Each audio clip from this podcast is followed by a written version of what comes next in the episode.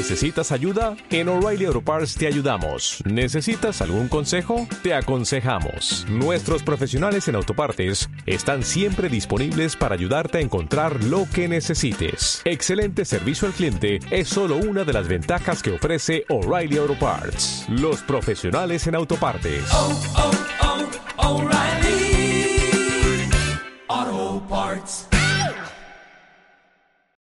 Hola niñas y niños, ¿cómo están? Hace tiempo que no andaba por aquí. El día de hoy les traigo un cuento que se llama Elmer en Zancos. ¿Lo han leído alguna vez? Es muy bueno. Es de David McKee del grupo editorial Norma. Y dice así, mucha atención.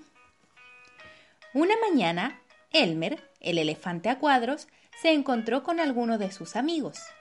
Todos parecían muy preocupados. Cielos, Elmer, dijeron. Pronto llegarán esos horribles cazadores de elefantes. ¿Qué podemos hacer para escapar de ellos? Mmm, dijo Elmer. Déjenme pensar. Seguro se me ocurrirá algo. Elmer fue a dar un paseo para pensar. Pensaba acerca de cómo los cazadores buscaban las huellas de los elefantes y las seguían hasta encontrarlos. Cuando de repente una voz dijo Cuidado, Elmer. Mira por dónde vas. Una gran jirafa le estaba hablando. Perdón, dijo Elmer. No te vi allá arriba, pero me acabas de dar una buena idea. Entonces se apresuró a buscar a los demás elefantes. Tengo una idea, le dijo Elmer a los otros elefantes. Caminemos en zancos. No es un buen momento para hacer bromas, Elmer, dijo un elefante. Los cazadores vendrán pronto. Estoy hablando en serio, dijo Elmer.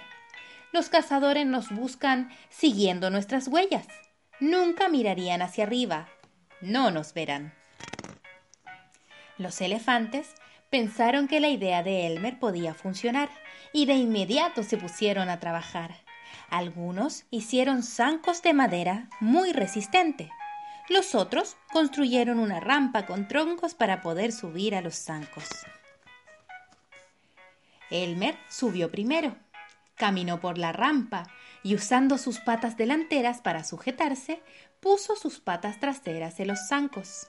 ¡Es fácil! exclamó. Mi trompa me ayuda a mantener el equilibrio.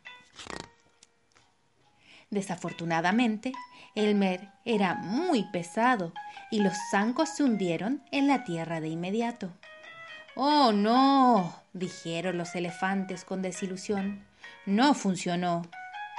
Ya sé, dijo Elmer. Si ponemos un trozo plano de madera en los extremos, los zancos no se hundirán en el suelo. ¿Y si pintamos los zancos de verde? continuó Elmer. Los cazadores pensarán que son plantas. Podemos hacer que los trozos planos de madera tengan la forma de los pies de un monstruo. Si los ponemos al revés, al caminar dejaremos un rastro que parecerá el de un monstruo yendo en dirección contraria a la nuestra. Los cazadores seguirán las huellas y se alejarán de nosotros para tratar de encontrar a los monstruos. Pronto los elefantes empezaron a caminar en los zancos, dejando huellas que apuntaban en dirección contraria a la que llevaban. Entre más busquen los cazadores, más se alejarán de nosotros, dijo Elmer, riendo.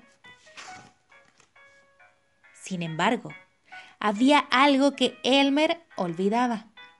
Los cazadores de elefantes son cobardes. Cuando vieron las huellas, todos dijeron lo mismo. ¡Oh, no! ¡Monstruos! Y temblando de miedo, huyeron en dirección contraria hacia los elefantes y. ¡Crach! No vieron los zancos y se tropezaron con ellos. Los elefantes cayeron, pero en lugar de caer sobre el suelo duro, cayeron encima de los suaves, redondos y gordos cazadores. Uno por uno, Elmer y los elefantes se levantaron y se alejaron caminando. ¡Cielos! ¡Oh cielos! decían. Pasó un buen rato antes de que los cazadores, en medio de lamentos, lograran arrastrarse lejos de allí. Nunca volverían. ¡Que viva Elmer! gritaron los elefantes. Su idea nos salvó. Ahora no necesitamos zancos. No los necesitamos, dijo Elmer sonriendo, pero podríamos divertirnos con ellos. Y eso fue exactamente lo que hicieron. Y fin. ¿Les gustó este cuento? A mí me pareció muy genial que al final los elefantes pudiesen disfrutar tranquilos, sin ser perseguidos por los cazadores, jugando en los zancos.